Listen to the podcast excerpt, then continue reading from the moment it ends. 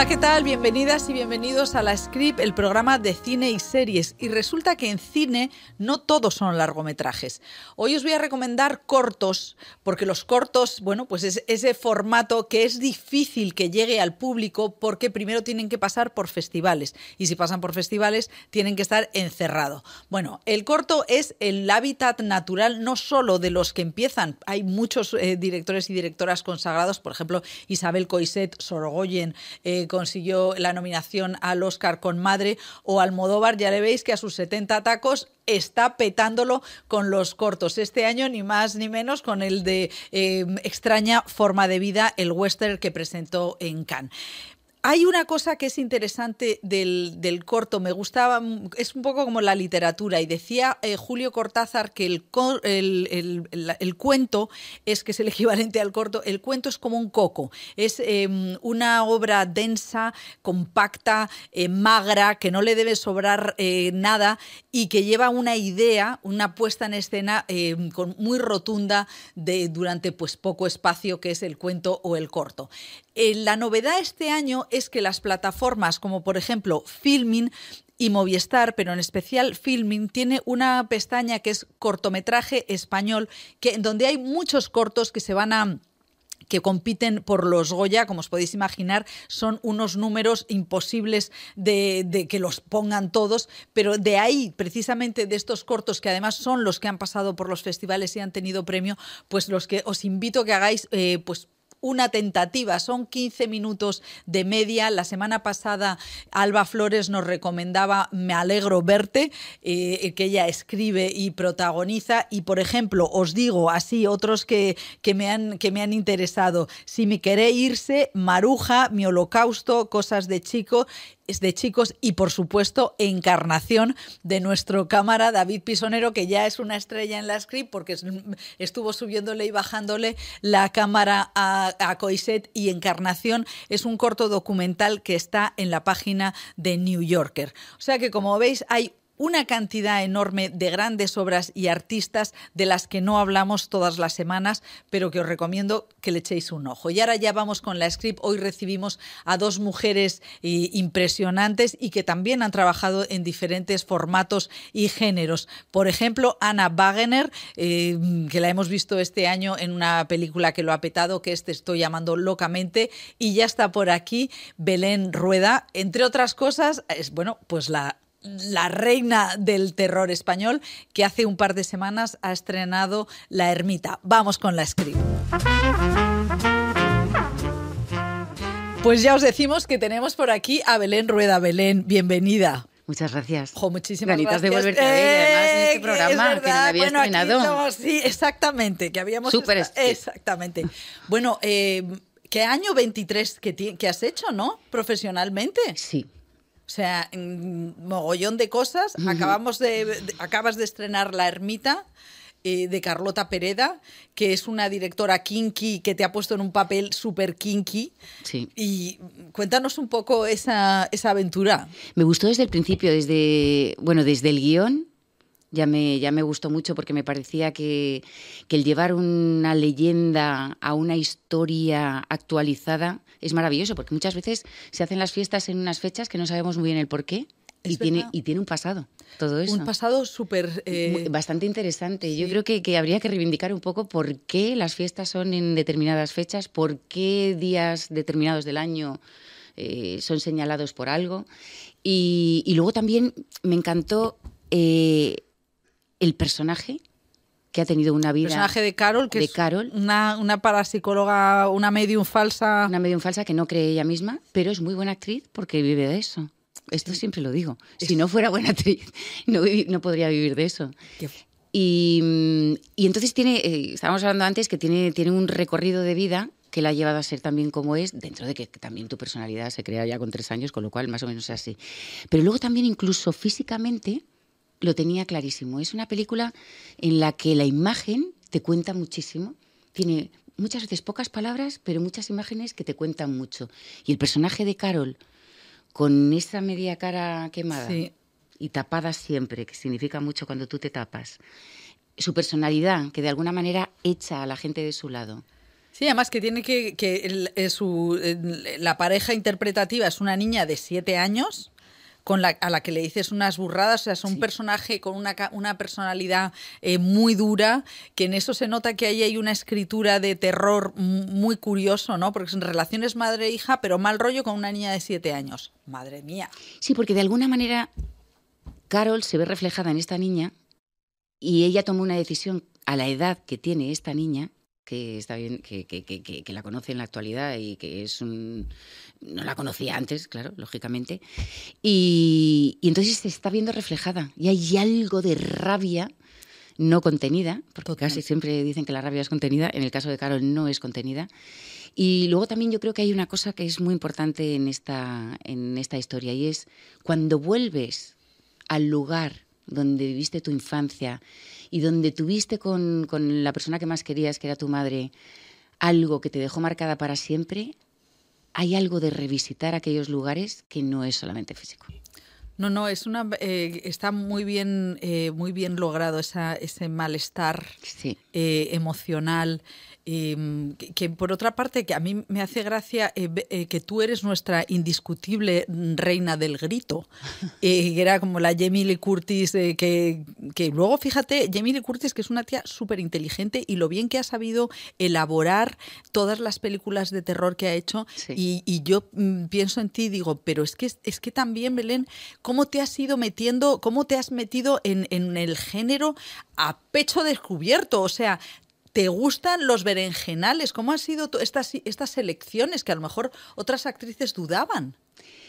Pues mira, porque a mí, yo observo y hago el género desde un lugar en el que parece que el miedo es algo externo y el miedo, lógicamente, es interno.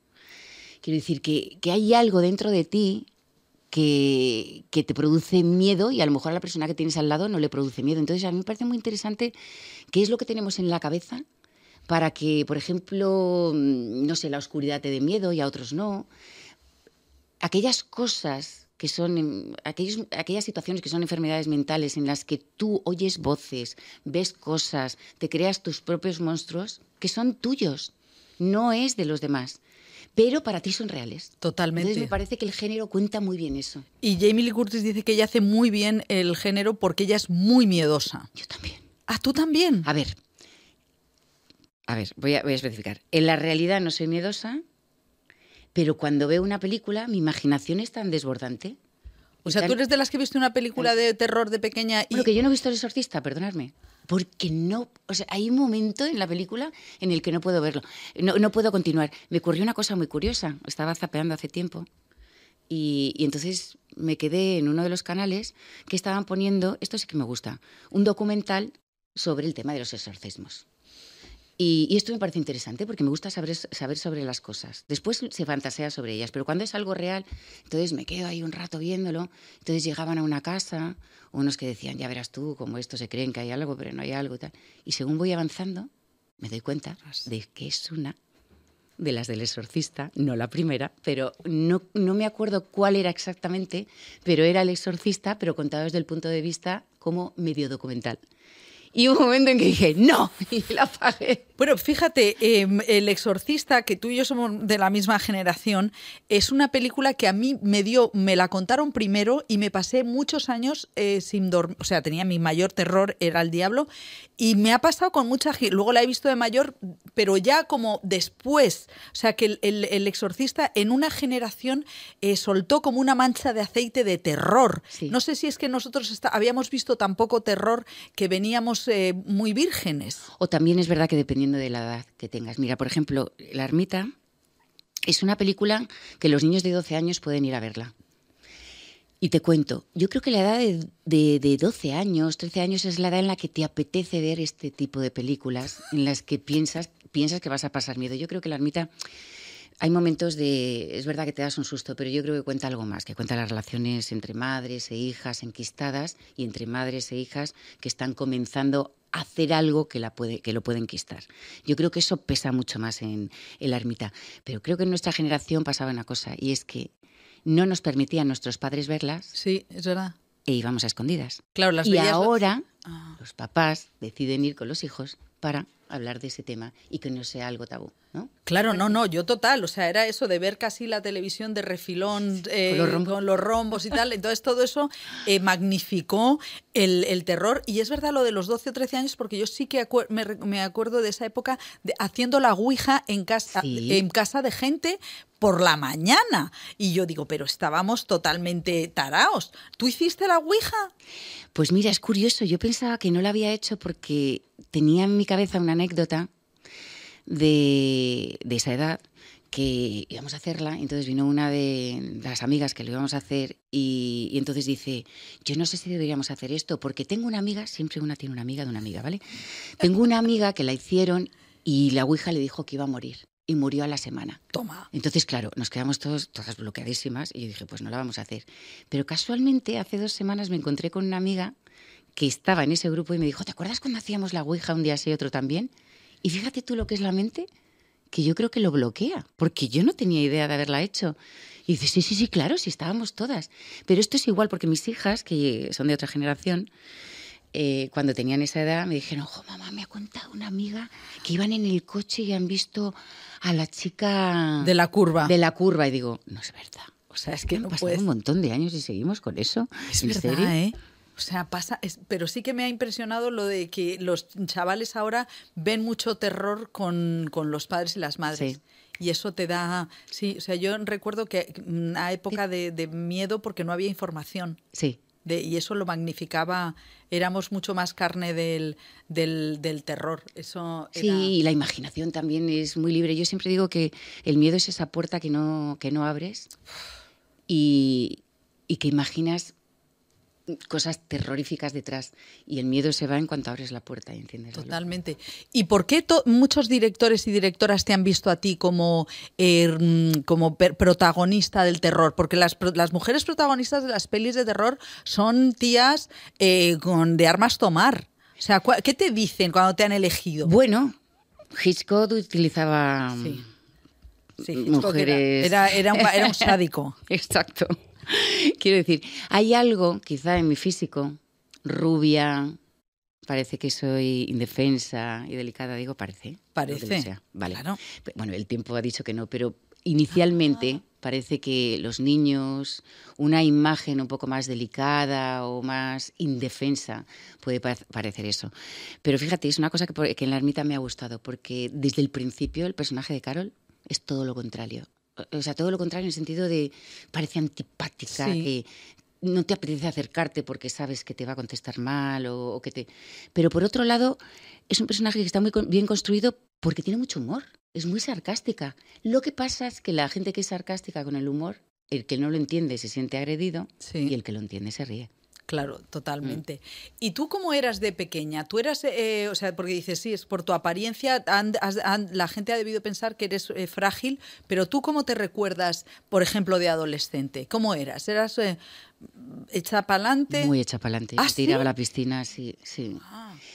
Creo que también había algo, ya cuando ya tienes unos años, eso lo, lo calmas un poco. Pero quizá por esta reacción de de tener que demostrar que ah, por esa mirada que no tonta que puedes ser valiente aunque parezcas frágil y tengas un físico que parece que de un soplido te pueden tumbar. Fíjate.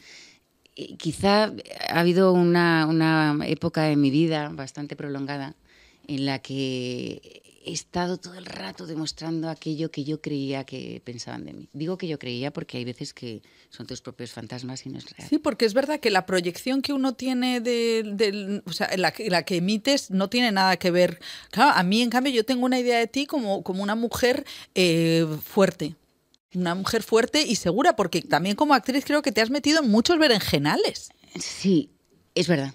Es verdad, en muchos, en muchos. Y, ha habido veces incluso que cuando he dicho que sea algo, según he colgado el teléfono, he dicho, madre mía, ¿y ahora cómo voy a hacer esto? Ah, o sea, el terror me ha entrado después, un terror diferente al que hago en las películas. Pero sí que es cierto que con trabajo superas todas esas inseguridades, porque al final el terror es también una inseguridad, sí. y sobre todo en nuestro trabajo. Eh, se suple con mucho trabajo, a lo mejor el doble que otra gente que tiene más facilidad, porque llega un momento en el que parece que tienes facilidad, pero cuando estás empezando en esta profesión, yo que tengo a mi hija que está empezando ahora, es que me veo en muchas cosas porque digo, ay madre mía, casting, horror, nervios, en cuestión de 15 minutos tienes que demostrar lo que después se prolonga a lo largo de toda una película ¿no? o toda una serie. Entonces, no es lo mismo hablar desde la experiencia de ahora claro. que cuando tenía esa edad que tenía todo por hacer. Por eso cuando me dicen, ¿te gustaría tener 20 años? Digo, por Dios, con todas esas inseguridades, no, por Dios. ¿para Claro, no. No, no, no, no, no. Es verdad que hay otras cosas que es, bueno, pues... Eh, la incertidumbre tiene su cosa bonita, pero no te creas tú que la tengo ahora al 100%. No, claro, dices, dame arrugas y quítame esos dolores, esa inseguridad. Bueno, es que el casting tiene, claro, ¿qué, harías tú por, por ahorrarle a tu hija los dolores del casting? Pero no hay manera, tiene que pasarlos. Claro, tiene que pasarlos. Lo único que puedo hacer es estar ahí con ella, quitarle un poquito de, de miedos, decirle que hay, en la vida uno comete errores, es verdad que los errores se te quedan más grabados que los aciertos. Eso es una faena. ¿eh? Es una faena. O sea, tienes a lo mejor 20 críticas y te quedan buenas y tienes una mala, que es la que te está dando aquí. A veces son constructivas y cuando son destructivas eh, son las que más daño te hacen, porque las que son constructivas, de alguna manera dices, o sea, que esto ha sido hecho de esta manera y me gustaría que no fuera así. O sea, te hace reflexionar sobre tu trabajo.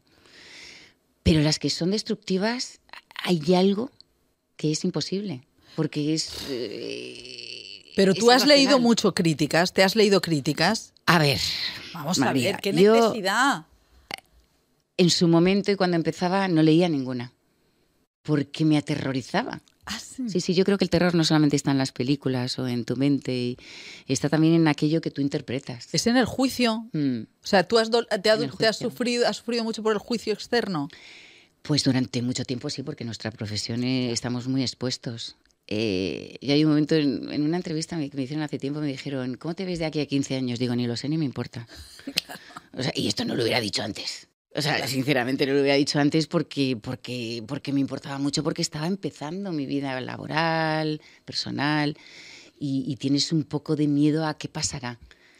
Pero luego también al cabo de los años me he dado cuenta de que ha habido algún momento en el que has metido la pata y luego has sido consciente de que has metido la pata y no te destruye por completo. Qué bien. Sin embargo, te hace bajar a lo mejor dos o tres escalones, pero vuelves a subirlos. ¿Y qué películas te han hecho clic en tu, o sea, cómo por eh, la, eh, Mar Adentro, eh, mm, el orfanato, qué tipo de clic te hicieron? Por ejemplo, Mar Adentro.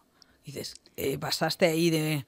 Bueno, Mar Adentro para mí fue una especie de tsunami que me pasó por encima, por los lados, por abajo, por todos lados porque, claro, fue mi primera película, con 40 años, siendo mujer, en una época en la que decían que la carrera de las mujeres actrices se acababa a los 40. O sea, quiero decir, hay muchos tabúes que se han, se han superado, pero en aquellos momentos estaban en pleno auge, que era actriz de televisión y no podía hacer cine. Em, muchas cosas que yo ahora mismo digo que tengo todas las etiquetas en mi casa y cuando salgo cada día cojo la que me conviene. Ah, qué bueno, eso es un buen consejo. ¿eh? Claro, porque de no eres la etiqueta de, de, cine. Porque eras la rubia amable de la serie. Era la rubia amable. Lucía. Sí, entonces ha habido indudablemente Mar Adentro para mí fue extraordinario.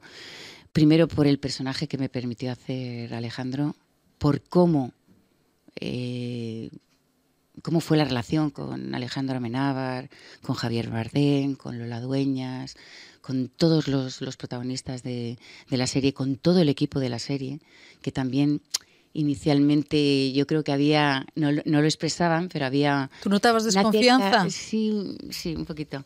No por parte de, Alejandro, no por, parte de los actores, pero sí que había algo de en aquel momento ten en cuenta que las audiencias eran bestiales y Los Serrano, que era lo que estaba haciendo en ese momento, tenía unas audiencias de 7 millones, de, o sea, era una barbaridad, era como, claro. como que no te podías quitar ese, esa etiqueta, se puede. Sí, yo me acuerdo que fue tremendo, además los Goya, luego el Oscar. Eh, luego fuimos también a la muestra de Venecia. Es verdad.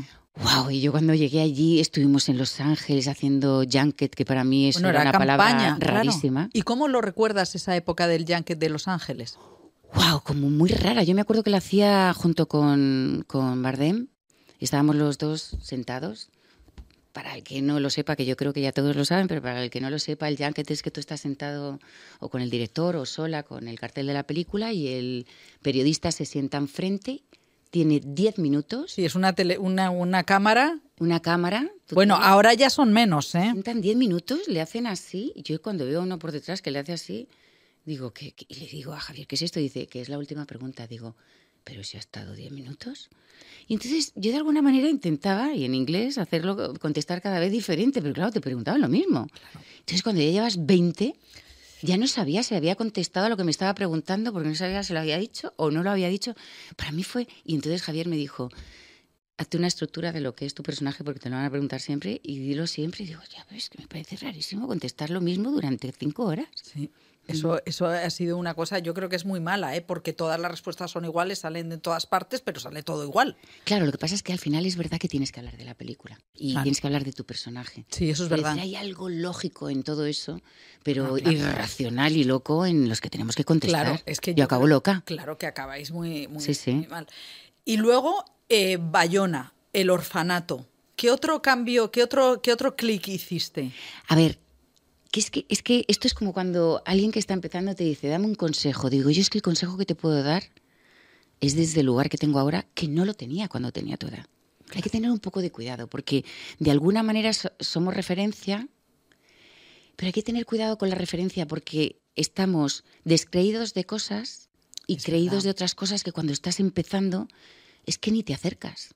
Total. Es muy peligroso también eh, decir tienes que hacer esto, hacer lo otro. Indudablemente el trabajo y el creer que puedes hacer las cosas, eso es indudable, porque si lo he podido hacer yo, lo puede hacer cualquiera. Quiero decir que yo he tenido una carrera muy atípica. Eh, o sea, lo puede hacer cualquiera si realmente es lo que quieres y, y estás dispuesto a pasar por determinadas cosas. Pero con, con, con J, con Bayona, fue muy especial porque para él era la primera película. eh, de hecho, cuando estábamos terminando la película, yo solamente había hecho Mar Adentro como película, llevaba mucho tiempo dentro de la ficción. Y le dije, ¿y a qué festivales va a ir? Y empezó a reírse y me dice, Belén, espérate que se pueda estrenar. Ay, qué bueno. Claro, lo que quiero decir con esto es que estábamos todos, para mí era mi segunda película, para él era su primera película. Yo es verdad que era más conocida como actriz por, por todas las series y todo, pero el recorrido en ese momento concreto no sabíamos cuál era. Y, y, de hecho, cuando hicimos aquella película, para muchos jefes de equipo, director de fotografía, de producción, para él como director, guionista, para Sergio también, Sánchez, que ahora es un director maravilloso, para ellos era su primera película. Hombre, que eran Generaciones CAC, que fue la primera promoción. Exacto, que entonces, yo les he dicho que comíais ahí, que sois todos tan maravillosos. Que, que, entonces, Oriol Paulo, Guillem Morales, oh, claro, Quique Maillo, eh, una barba, claro. O sea, de los que yo conozco, más luego todos los demás. Los que han venido de Balagueró, toda esta todo. generación son maravillosos. Sí, ha sido, ha sido tremenda. Mm. O sea, que tú entonces ahí en el orfanato tenías la sensación de ser casi tú, bueno, de ser casi tú, no, tú eras la veterana. Yo era la veterana. ¿Eres la veterana? No, me río, es verdad que llevaba ya mucho tiempo haciendo ficción y, y, como actriz, pero lo que son películas era la primera película. Entonces, el entusiasmo que había allí, yo por eso cuando llego ah, a un proyecto... O sea, que el entusiasmo era un motor... Era brutal. Y eso te, te sube a la ola del... O sea, es como que te arrastra. Te sube a la ola de qué necesitas que hagamos, da igual la hora, da igual las condiciones climatológicas, las condiciones físicas, repetimos lo que haga falta. Lo encuentro todavía, ¿eh? también te lo digo. No hace falta que sea la primera película. Veo que el entusiasmo dentro de nuestra profesión no se pierde y de eso se aprovechan muchas veces los productores. Eso es, eso digo es con la boca, no, eso es muy importante que lo digas porque es verdad que, sí. que en este país se trabajan más horas eh, no pagadas a veces de las que de las que se las que tienen que ser. Eso evidentemente es, es problema. Entonces, eh, tú do, dónde sientes la adrenalina? O sea, tú empezaste, tú has sido una bailarina de estas de de ocho horas diarias que es salvaje, pero la adrenalina la has encontrado más en la interpretación que en el ballet? A ver, son diferentes épocas de la vida. Claro, es que, es, que es verdad que eres muy, eres muy sabia en eso. No, puedes, no, estás en el mismo. No, porque la adrenalina la tenía igualmente. Es verdad que, que, de alguna manera sí que he hecho una reflexión y es verdad que busco la adrenalina. ¿Ah, sí? Sí. O sea, eres junkie de la adrenalina. Soy junkie de la adrenalina con respecto a mi trabajo. Y, y, bueno, hay momentos en los que dices, tengo que bajar un poco el ritmo, pero hay algo que dices, es que esto no lo puedo dejar pasar. O sea, hace o sea, todo este verano, en agosto, he estado en el Festival de, Teatro de Mérida con Salomé, una mujer brutal también, tal y como la, tal y como la ha contado Mago y Mira. Y cuando le dije que sí, me entró pavor, porque eh, bailaba también, o sea, se mezclaba algo de, del pasado con el presente, con una mujer con que ha llegado hasta nuestro tiempo denostada. Totalmente. ¿eh? caprichosa y de la muerte de, un ser humano, Juan el Bautista. Y sin embargo le hemos, le hemos dado la vuelta y era una mujer que no estaba, o sea, quería cosas que no estaban en el tiempo que, que, tenían que estar, en un mundo de hombres en el que tenía sus movimientos muy limitados a todos los niveles, a nivel emocional, a nivel físico, a nivel todo. No era propietaria de nada que fuera suyo, su cuerpo, su mente, sus es Eso es muy fuerte, ¿eh? Como... Y sin embargo ella lo gritaba. Entonces, como la historia está escrita por hombres, pues llegó hasta nosotros así. Quiero decir, que también eso era un reto. Quiero decir, que, que de repente te llegan cosas. O por ejemplo, el ermita. Yo me acuerdo que a Carlota, pero era la, la directora de la ermita, yo le decía, cuando esté un poco blanda, tú me lo dices. Porque claro, yo tenía una niña pequeña con la que teníamos que jugar. Sí, le dices cosas como no tengo el coño para ruidos. Convertir en Carol una mujer de déjame en paz, no me gustan los niños. Claro, la niña me miraba con una cara, porque con ocho años no había hecho nada antes. Y en un momento me, dijo, cuando me quería decir cosas feas, me las decía en euskera.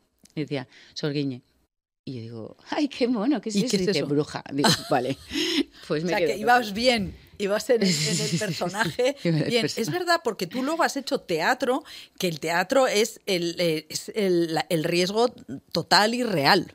Ahí esa cara eh, al pecho descubierto, no, no, no, todos los actores y las actrices de cine lo quieren hacer. O sea, a ti eso, el teatro, ¿qué te da? Aparte de fastidiarte el verano. bueno, fastidiarte o, no, ¿eh? O no. lo he disfrutado mucho. Ah, lo has disfrutado. o sea, que es que... 5 grados en Mérida. O sea, que es que eres, eres realmente... pero es que es maravilloso porque, mira, además... O sea, esa gasolina es, es maravillosa. Es adrenalina, es lo que te decía antes. El año, después, el año de la pandemia, en el 2020, hice Penélope. Entonces, he tenido la suerte de encontrarme con una mujer como Mago y Mira, que revisita a mujeres que en la historia solamente eran mujeres de hmm. o hija de.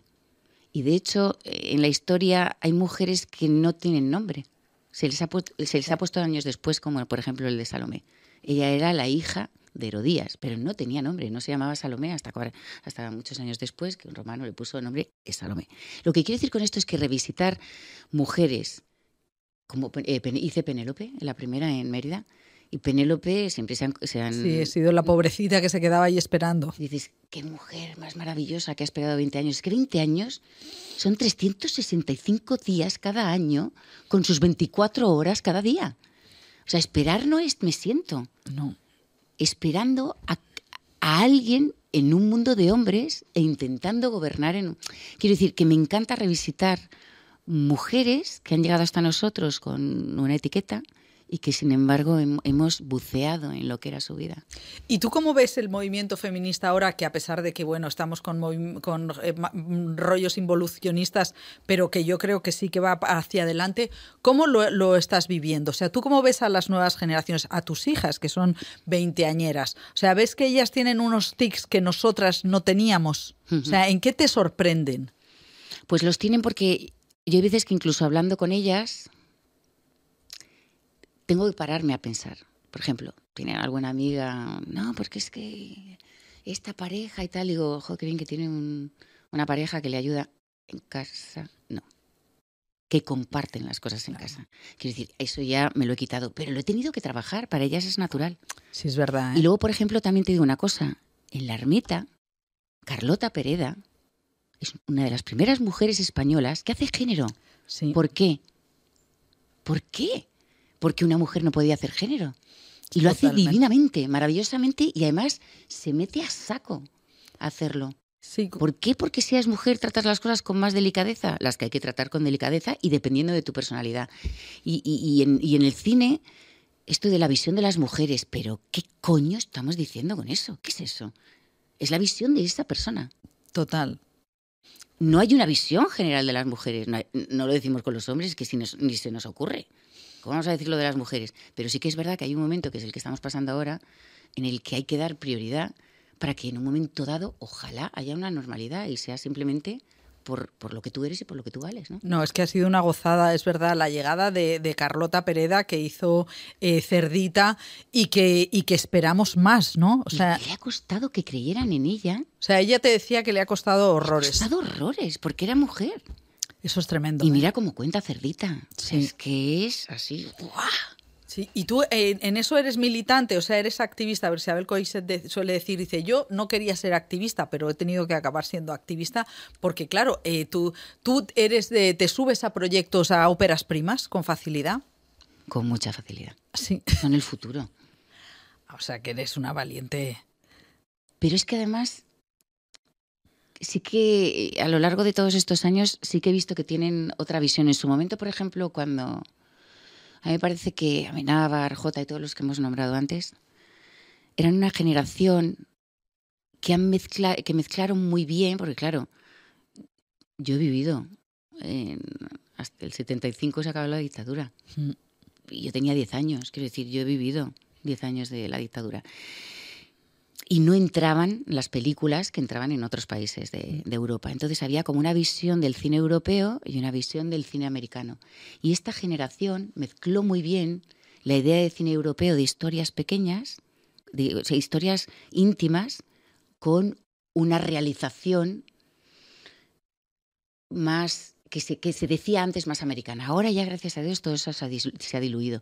Pero yo he vivido todo esto. Entonces yo creo que en esto, de- que en esto que estamos hablando, con, que dices con Isabel Coiset, Claro. hay, hay, hay, una, hay una transición y estamos en esta transición en la que hay que hablar de determinadas cosas porque somos mujeres. Y yo Sí. creo que la igualdad será cuando no tengamos. No, claro, y además en el- los presupuestos a las directoras eh, son un, un 40% de lo que les dan a ellos. O sea, porque esto también es una industria.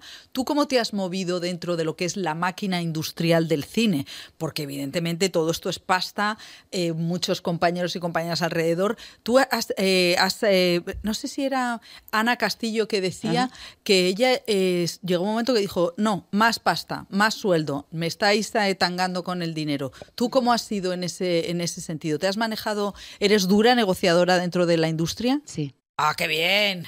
Y pero ¿y cómo lo has evolu cómo lo has desarrollado? ¿O, o viniste así porque en ese echarse para No, porque no siempre fue así, también es Ah, no. cierto.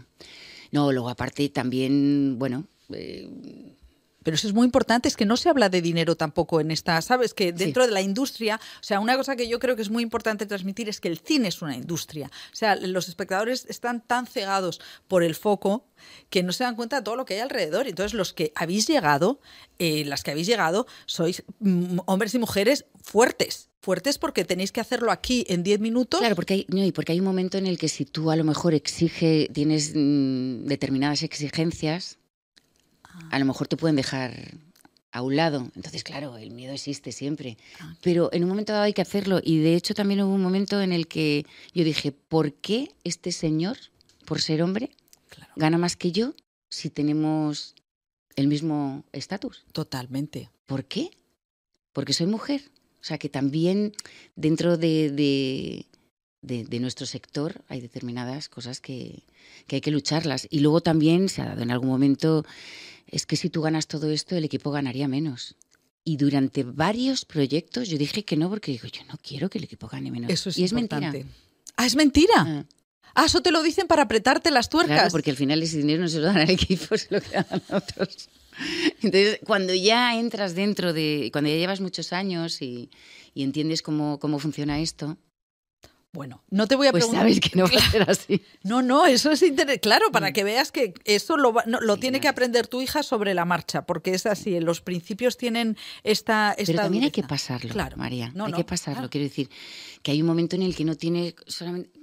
Creo que cuando tú sientas que tienes una posición un poco un poco más de poder, entonces a lo mejor es cuando hay que hacerlo o no.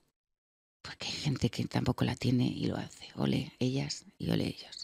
No lo Sí, sé, una- no hay una claro, norma. ¿no? Un amigo mío dice, es mejor eh, ser feliz que tener razón siempre, ¿no? que a lo mejor dice, pues venga, ya eh, lo, que, lo que me pida el cuerpo. Y tú ahora viendo, en, porque dentro de 15 años estarás trabajando si te da la gana. No lo sé. No lo sabes, como me parece. Y te digo que no lo sé ni me importa porque Claro. ya tenemos unas edades en las Claro, que... yo soy también del 65, o sea que no Sí, estamos buena añada, en ¿eh? Buena, en añada, la- buena- buena añada. que dices, ya no sé si ya con llegar bien al siguiente es lo único que me importa. Pero tú ahora ves tu carrera y tú, te imaginaste en algún momento esto, que ibas a hacer esto. O sea, ¿te ha sido como te, te ha ido sorprendiendo tu vida sobre la marcha? Hombre, que lo iba a hacer, tenía una grandísima ilusión de hacerlo, pero que iba a poder vivir de esto, no. Ah, qué bien. De todas maneras, hay una cosa que, que- que no mucha gente sabe, pero solo el 8% de los actores y actrices Hmm. puede vivir solo de esto. Solo el 8%. Sí, es que Hay hay que tener como un plan B. una Yo mística. a mi hija se lo he dicho, le he dicho, tienes que tener un plan B. Me he encontrado diciendo eso y digo, Dios mío, mi vida, ¿qué ¿Y es a ti te lo dijeron mucho? Sí. ¿Y cuál hubiera sido tu plan B? Ay, Dios mío. Porque tú dejaste arquitectura. Yo dejé arquitectura, pero bueno, soy hice la carrera de, de ballet clásico y español. Yo soy profesora de ballet clásico y español. ¿Ese era tu plan B? Mi plan B, sí, Qué bueno. mi escuela. Bueno, pues mira, qué bien que no lo has tenido que, que- que utilizar. No lo he tenido, pero me, me ha ayudado mucho. Es verdad que el ballet es un- una disciplina muy, muy, muy, muy dura, muy dura.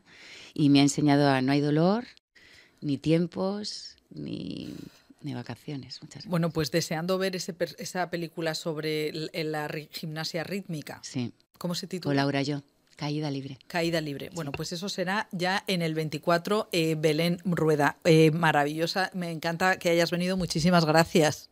Muchísimas gracias a ti. Y sobre todo también lo que me has dicho de la ermita, de que te has reído un rato, yo creo que en las películas de género cuando hay momentos, y que Carlota lo, lo utiliza muy bien, hay momentos que destensan, la gente se ríe muchísimo. No se puede ser más porque kinky. necesitas un poquito. No O sea, se puede ser más. No se puede ser más kinky. O sea, Sí, sí, que eso ha sido es. maravilloso. Bueno, pues hasta luego, Belén, y seguimos en la script.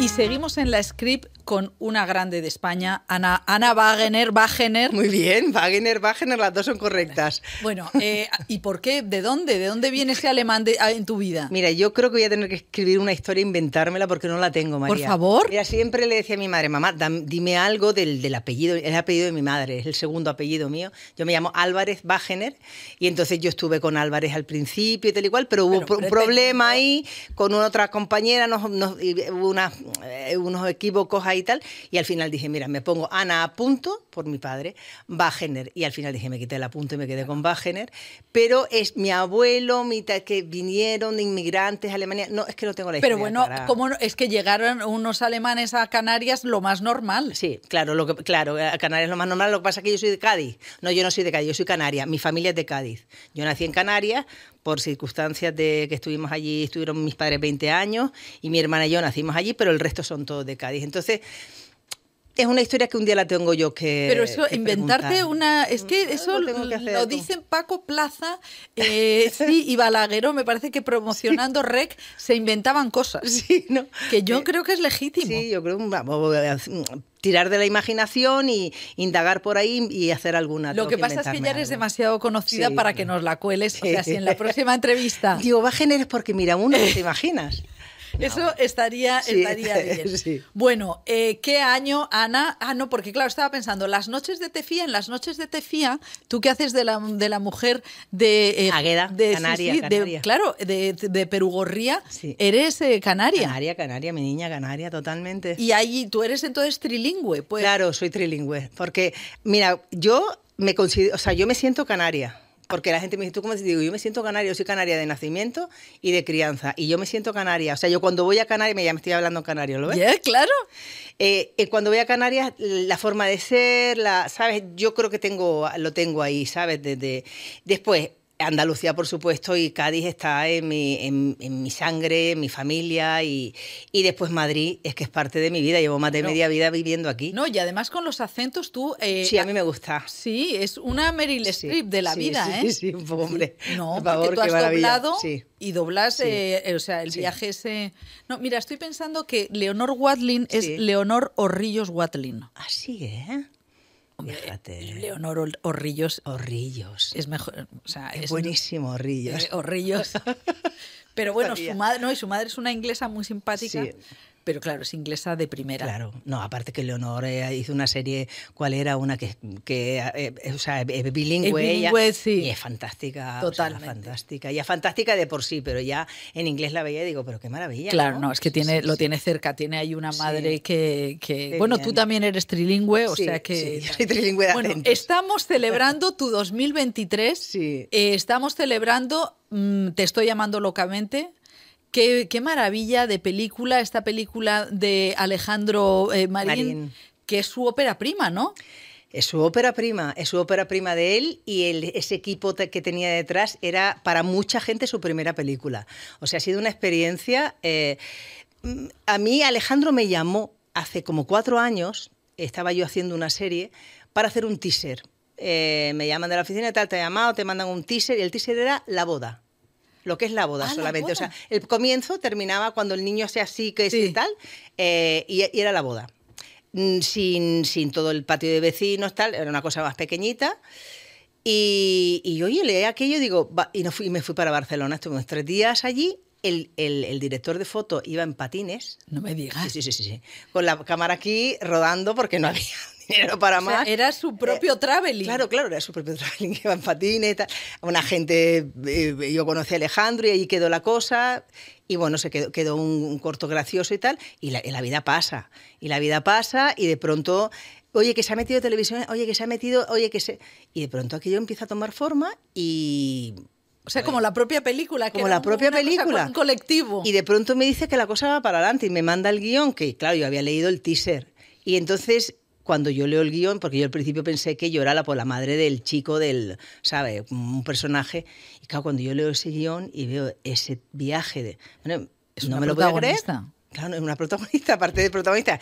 Yo no suelo mm, tener ese rol en, en esta industria, pero aparte de eso era que el personaje era una maravilla. Maravilloso. Bueno, se puede ver ya en, en Movistar, te estoy llamando locamente, Sí, que sí. eso es una noticia Sí, muy buena, aunque, bueno, que es una historia de un colectivo LGTBI en, en Sevilla, 1977, y Reme es la madre de un chaval que, que, claro, hace el viaje, ¿no? Sí, es, es la madre, o sea, además es muy bonito porque yo creo que hay mucha gente que se siente muy identificada con los personajes, con Reme, con Miguel, con, de hecho, con el, con el grupo, porque realmente lo bonito que tiene la película es en el 77. Hay que también mirar en qué momento estamos, pero hay veces que no sabes si el momento ha vuelto, quiero Sí, decir. es tremendo Porque, eso, claro, da miedo, ¿eh? Sí, porque ahí hay un homenaje además a toda esa gente que se dejó el cuerpo para tener los derechos que hemos conseguido hoy, que no han venido del cielo caídos. Totalmente. Entonces Rebe es una mujer que, claro, que es viuda en ese momento, que tiene un- su hijo, que sabe perfectamente cómo su hijo siente, Claro, sabe perfectamente quién es su hijo, claro. Lo que pasa es que está ahí, de pronto, pues la vida sigue, ella quiere que sea abogado, porque ya lo que quiere es que su hijo esté... Y de pronto el niño quiere cantar y el niño quiere presentarse y tal, y por ahí empieza la cosa. Entonces, lo bonito que tiene no es que sea una historia que el niño se enamore porque se enamora, no, es que es una historia de que quiero ser así, déjame Claro. ser así. Y- y- y la mente de esa madre al principio, yo le decía a Alejandro, digo, yo quiero, esta mujer es un elefante en una cacharrería. Sí, es verdad, No sabe ¿eh? qué hace, no sabe cómo gestionarse, pelea con quien no tiene que pelearse, eh, está sola, no, no sabe cómo se hace esto. Eh, Oh, pero qué, qué inteligente, qué bien está escrito ese guion, Sí, ¿no? claro, ese claro. ese- y, y el personaje tú eh, iba creciendo, iba creciendo. Sí, ¿Cómo iba hombre, ha creciendo? habido, ha habido, ha habido mucho, o sea, ha habido mucho work in progress en la película porque, o sea, del guion de lo que estaba, estuvimos en Barcelona un mes eh, trabajando, ensayando, esto sí, Ah, esto claro. no, claro, con, con eso fue importantísimo para la película porque O sea, había eso una tenía- obra de teatro sí, previa para sí, organizar tenía que coger un pozo aquello de entre nuestros eh, las relaciones entre nosotros, todo este grupo que se formó, estos actores maravillosos, la Dani, Alex, Lola, bueno, es que era una maravilla, o sea que, pero claro, éramos unos desconocidos todos. eh, Además entonces- de diferentes generaciones, Sí. cosa que es maravillosa, Sí. porque claro, ves al director de fotografía Sí. en patinete y dices, en patines dices, no sé si me voy a fiar yo de esto. Sí, sí, sí, sí. Pero sí. Había algo, pero fíjate, eh, no sé quién el otro día oía, y tiene toda la razón, que estas generaciones nuevas que vienen ahora tienen una sabiduría, tienen unos conocimientos de cine a nivel técnico que nos quedamos nosotros ahí abajo. O sea, porque de veras que vienen muy preparados. Pero vienen sí, muy sí. preparados. Eso lo sea. decían los Javis, que saben perfectamente dónde está el eje, eh, la Esto- luz, todo. Sí, sí, sí, sí, es que, eh, eh, o sea, son- vienen, eh, además, aparte que tienen mucho talento, tienen intuición, y además, por ejemplo, Alejandro tiene una, Alejandro en mí ha confiado absolutamente, él puso la, la cara de Reme, en, o sea, la cara de mía en Reme desde que gestó el personaje, que Ah, esto, sí. sí, sí, sí, él lo tenía claro, desde el- este corto que te digo, él ha seguido apostando por mí, que yo pensaba, ya verás, cuando levantes la película, lo típico, a lo mejor necesita un hombre de más peso, para que tú sabes lo que pasa en esta Sí, industria sí. y tal. El tío siguió para adelante y bueno, aquí estoy. aquí estamos a día de eh, hoy. Un hombre, un hombre de más peso, Ana Wagner, tiene ese de- el Goya por la voz Sí, dormida. sí. Eh, bueno, hay una cosa en tu carrera que me mata y es que eh, fuiste candidata al Goya a actriz revelación por el patio de mi cárcel a los 38, 40. a los 40. Y dos creo que tenía. Qué querida. maravilla que te descubra. Bueno, que, Eso fue, eso fue para mí, o sea, una noticia eh, bonita, pero por otra parte sufrí un poco, la verdad. Porque, claro, eh, a mí mucha gente me pregunta, y digo, mira, nosotros somos como fichas dentro de una productora y ellos cuando llegan la- las, no, las candidaturas, pues me imagino que lo colocan como ellos mejor piensen que aquí vamos, esta, Que tiene más posibilidades. Exactamente.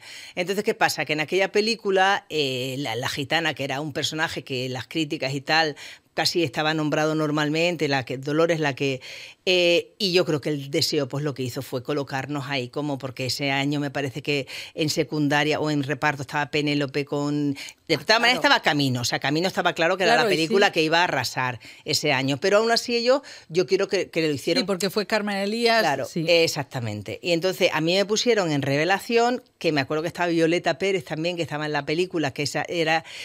Y yo, claro, yo cuando me enteré, me, me alegré mucho de mi primera nominación, no, no había sido nominada en mi vida, pero claro, dije yo, revelación. Y me acuerdo que con, con todos tus compañeros de la prensa y tal, Claro. Ana, no, pero tu revelación... Rubén, yo me acuerdo de ha habido Goyas Sí. eh, de bueno Saturnino García. Sí, yo creo que le dieron claro. el, unos, eh, por eh, le dieron el de Sí. revelación con 80 o con 70 80, años. sí. Con este, sí, con este, ¿cómo era la, la película? Era de era de, eh, no sé si era er- era la- aquel ritmillo no porque eso era un corto era No, una de era. Saturni- sí, de sí, sí, sí. O no. Saturnino, un asesino de la tercera edad de los de la cuadrilla. Ese, era. ese, ese. Pero, por ejemplo, Isabel eh, Ordaz también, y me acuerdo que Pablo Carbonell se partía de risa Eh, Claro.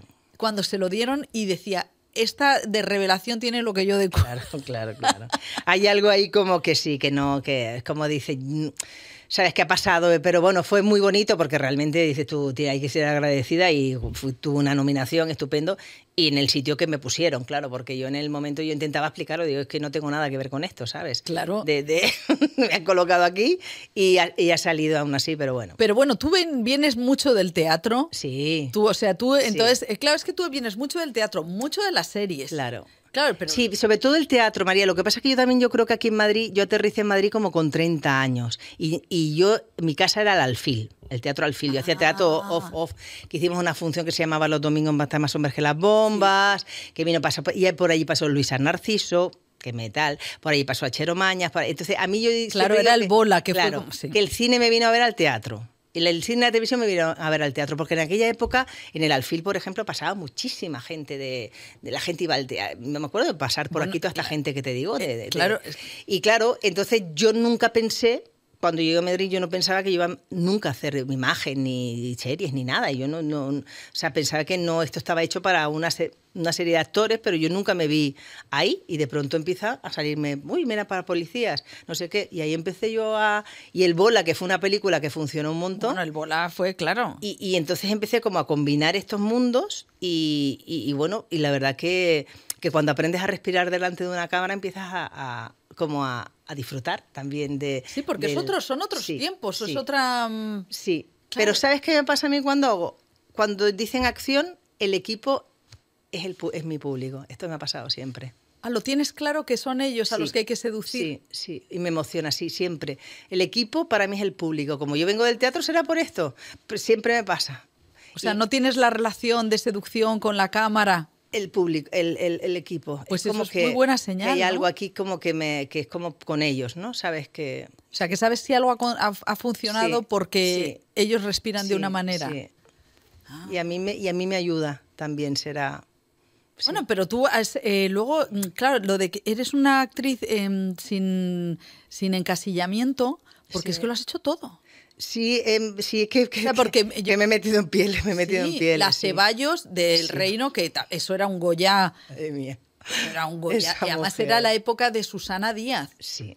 Sí, yo me acuerdo que además tú me preguntaste, eh, me preguntaste claro. en San Sebastián, creo que fue. Pero, Ana, a ver, cuéntanos. Y dije, Ana. Claro, porque claro, yo. Tenés, sí, hay que revisitar claro. el reino para sí, ver a sí, Ana. Sí, claro, porque yo además decía cuando hablábamos con Sorogoyen que me dijo, ¿te importa que la hagamos en andaluz? Digo, que va al revés, me encanta, yo, me parece estupendo. Y yo me acuerdo que en aquella época, como a, cada vez que tienes un personaje, somos unos obsesos los, los actores, uno eh, veía, ponía las noticias y claro, me fijaba siempre en todas, en todas, en la raza esta política, ¿sabes? Claro. Porque al final es una raza. Es o sea, quiero decir, eh, eh, tienen, muchos, eh, tienen muchos sitios comunes todas, claro. tal y cual, y coges de aquí, de allí, de... de sí, porque podría ser como una Esperanza Aguirre, sí. o sea, una... una, una... pedal también sí. hablaban por ahí algunas veces, es aunque verdad. ya tenía, ¿sabes? Las mujeres muy asertivas. Sí, sí, sí, ¿Y tú de dónde las coges? ¿Todas? Yo sí, iba pillando de aquí, de allí, de aquí, y después también con ese guion que había escrito Rodrigo, que era también esa maravilla de esta, loca, de esta bruta, que era una bruta, esta tía con estos cambios que tenía cuando entraba en ese, ¿sabes? Salieron cosas con el tabaco. Sí, sí, sí, salieron cosas también ahí de mí hasta de, de, y entonces ahí disfrutamos un montón y yo creo que fue un poco de de esto, de un poco de la. De, claro, había algunas que eran que eran, estaban más potentes a nivel de, de imagen en, en la Ceballos, pero fue un poco recoger un poco de toda la clase política esta de las mujeres. Daría que nos contaras un poco cómo ha sido la recepción, cómo has vivido la, la evolución de Te estoy llamando localmente, que me decías que está todavía en cines. Sí. ¿Cómo ha sido, cómo has recogido tú eh, a, a, al público? ¿Qué, ¿Qué ha supuesto esa película para ti en relación con el público? Bueno, pues para mí ha supuesto de verdad, yo creo de las películas que, que más, eh, eh, más agradecida y más llena me ha dejado de, de, las que he hecho, porque esta película, te digo, que si está hoy donde está, que ha hecho ruido tal, el público es el, el responsable. Y eso es una maravilla, porque yo creo que al final el público es el mejor jurado que tenemos, los actores, porque tú para qué trabajas? Yo trabajo para, para llegar a la gente. Claro. O sea, yo siempre digo, si yo me lo creo, tú te lo vas a creer. Eso es verdad. ¿eh? Claro. A, mí, a mí me gusta la honestidad cuando trabajo, porque te, de técnica podemos tirar todos pero a mí eso no me interesa. ¿Y la gente se te acercaba al final? La gente de... se te acerca, la gente te abraza, la gente te dice, el otro día, ¿te puedo dar un abrazo? Te cuentan de su madre, algunos la tienen, otras no la han tenido, algunas... Eh, te, te, te, te, hacen confesiones personales que a mí personalmente me, me, rompen por la mitad. Yo muchas veces he salido, hemos hecho coloquios en, y me tengo que ir por las esquinas o meterme en el cuarto baño porque a veces que no puedo, pues tengo un nudo aquí en la garganta que de emoción. O sea, gente joven que en 2023 no aceptan en sí, su casa sí, que son sí, eh, gays o lesbianas. Exactamente. O que me dicen mañana voy a traer a mi madre. O otra gente que a lo mejor no tienen, no son jóvenes, son mayores, pero eh, su madre ha muerto y hasta que no ha muerto su madre no han podido estas cosas. O sea, historias de todas las, categorías y, y, agradecimiento. O sea, la gente te da las gracias. Es como que te quieren, o sea, reme como que la, o sea, yo noto que amor, ¿sabes? Mucho amor, o sea, como que el otro día en Almería tal, había un grupo de chicos cuando se despedían, se con pena. Ya, cuídate, como me daba algo como muy tierno. Como si verdad. fueras en realidad Sí, esa madre que sí, necesita. Como si quieren quedar contigo a, a irse a, a tomar algo, a, o pedirte el teléfono y tener una relación de, de amistad, de llamarte, a ver cómo estás. Qué, qué importante es Sí. el poder ¿no? de la representación que tiene eh, el cine en eso. Es, Absolutamente. Y que tenga además poder transformador, porque esta película lo, tie- lo tiene, ha pasado con gente que van y que de pronto hacen un. O sea, la película. Además, yo que la película lo bueno, tiene algo que es inteligente, que es que no te. No es manipuladora, simplemente porque hay algo, y no es tampoco mm, que, te, que, que se vaya, o sea, porque siempre mucha gente dice este tema, me cuesta trabajo verlo porque lo que han sufrido, pero aquí no, no habla de las víctimas, habla de los héroes, porque han, han decidido no ser víctimas. Claro. Y entonces hay algo como esa, esa especie de entre el, entre el humor y el drama Sí, que porque está, está lo bien- chusco, sí. pero también lo trágico, Sí, ¿no? Porque hay una parte trágica de gente que, que además estuvo allí y dio la cara. Sí, sí, claro, dio la cara y el cuerpo y, y- algunos se quedaron por el camino y, y lo que sacrificaron para que de pronto hoy puedas ir de la mano por la calle con tu chica, con tu chico, con quien te dé la gana, ¿sabes? Y expresarte Claro. como quieras. No, es que este año también has hecho las noches de Tefía que decíamos antes de, de Miguel del Arco, que está en A3 Media, Mm. y que es la historia también vuelve a, a los años eh, 60, donde que hubo un campo de concentración fuerte, ¿eh? para, para hombres eh, homosexuales, y que luego cuando salieron había personajes como el de Jorge Perugorría que dijeron, me caso para quitarme de encima este estigma. Claro, sale de ese infierno. Y esa, ese, ese- esa serie, ¿cómo eh, se ha respirado en el público?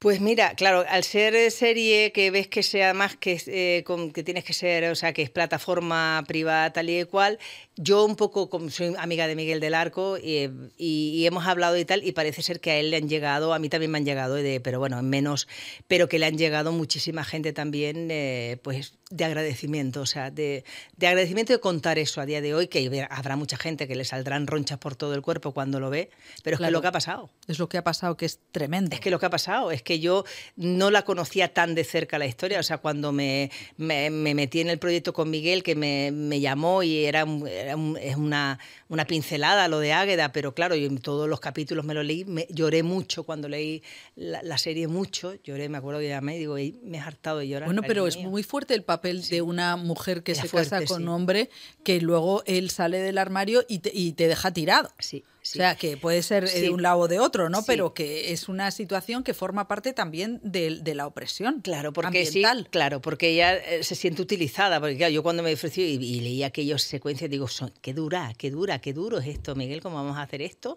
Digo, no, o sea, no, no siempre necesitas que empaticen con tu personaje. Mm. Las hijas de puta también hay que disfrutarlas y las claro. killer, por supuesto, eso eh, tenemos que ser inteligentes y hacerlo así. Muchas veces, no, es que el, no, el personaje es un cabrón, una cabrona y hay que hacerlo así y ya está, Maravilloso, o sea, claro. o sea. Pero, pero que yo, cla- claro, leía que yo digo, mm, y entonces cuando ensayamos con Perú Gorría y con Miguel, que pasaron cosas preciosas en ese ensayo, claro, mm, yo estaba mirando a Perú Gorría cuando empezaba, empezaba a decir y me rompí por cuatro pedazos.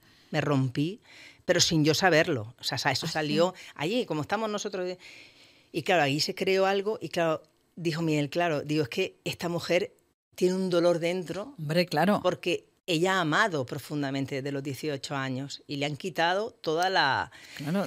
Entonces, claro, a los personajes hay que comprenderlos. Eh, La Reme también me costó cuando la Reme hablábamos con Alejandro, mm, eh, yo decía...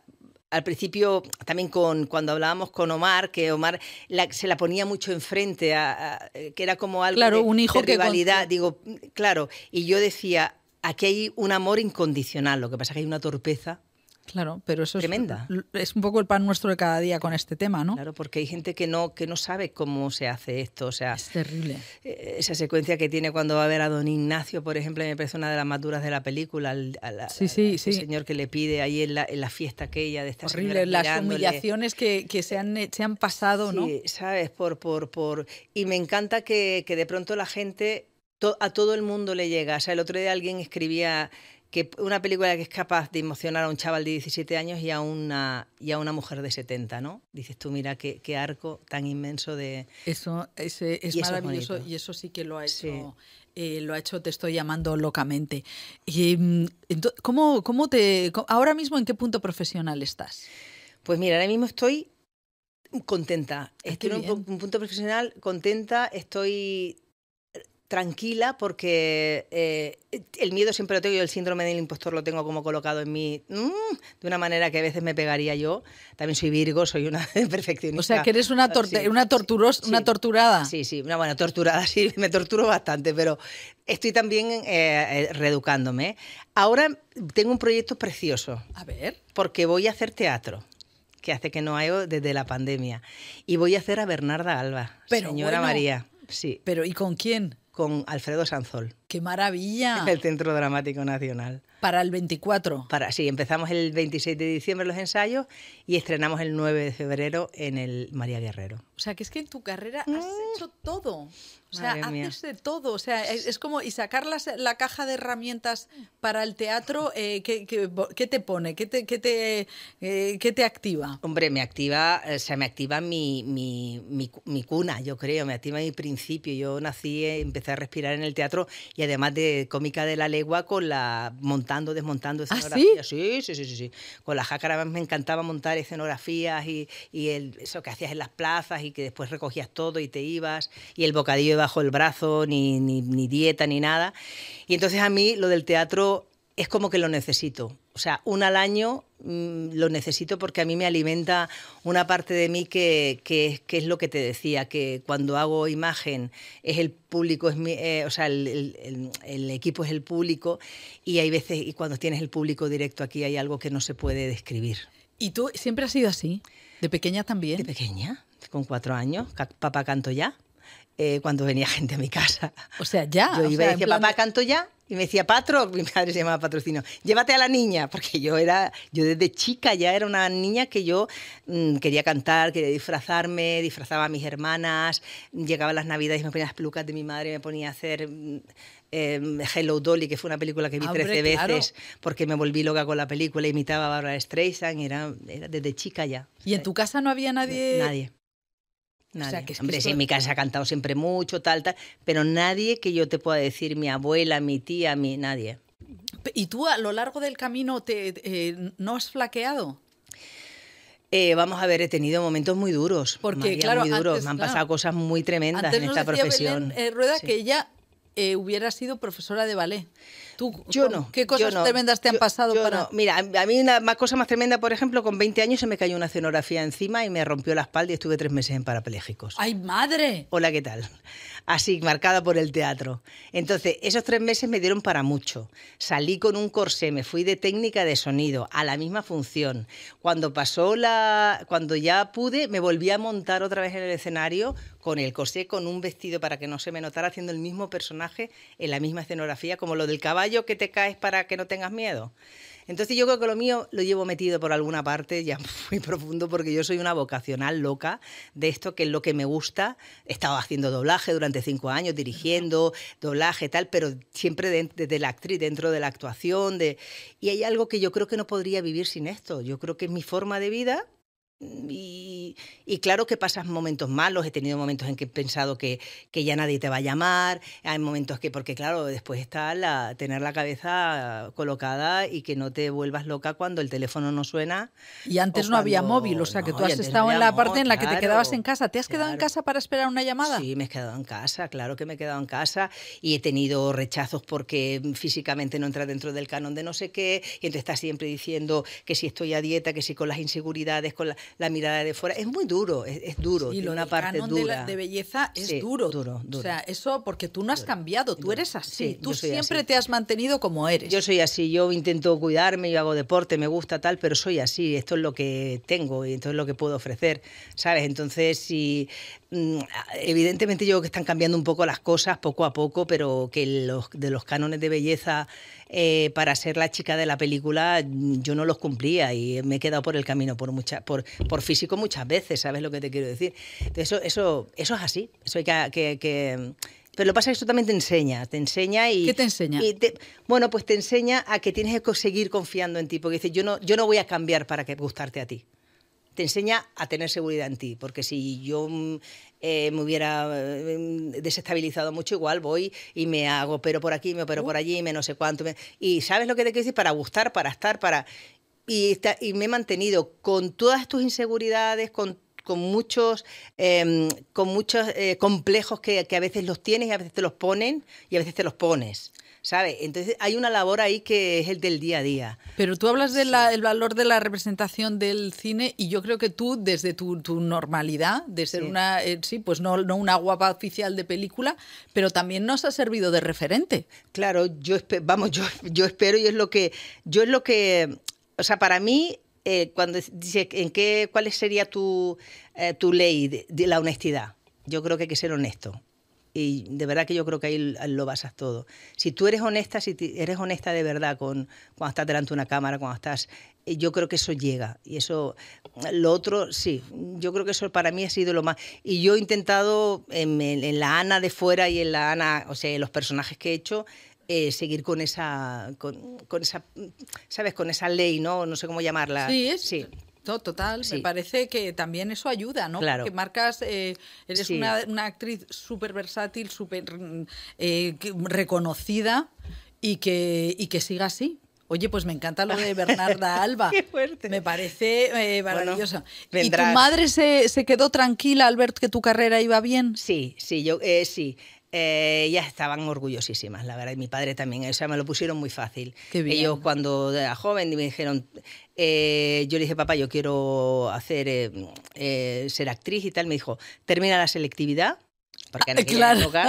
para que puedas estudiar una carrera así y tal, y después te, y así fue como lo hice, pero realmente no me dio tiempo porque cuando estaba en primero, un director me vio, me metieron en la jácara de Sevilla, era la chiquitita de la, y ahí fui aprendiendo, pues ya te digo, como cómica, o sea, soy autodidacta porque no he tenido una carrera pero he aprendido por el camino, así haciendo y viendo y, ahí estoy. Bueno, pues Ana, Ana Wagner, que pienso, Wagner, casi te puedes montar una, un ser nieta de Wagner.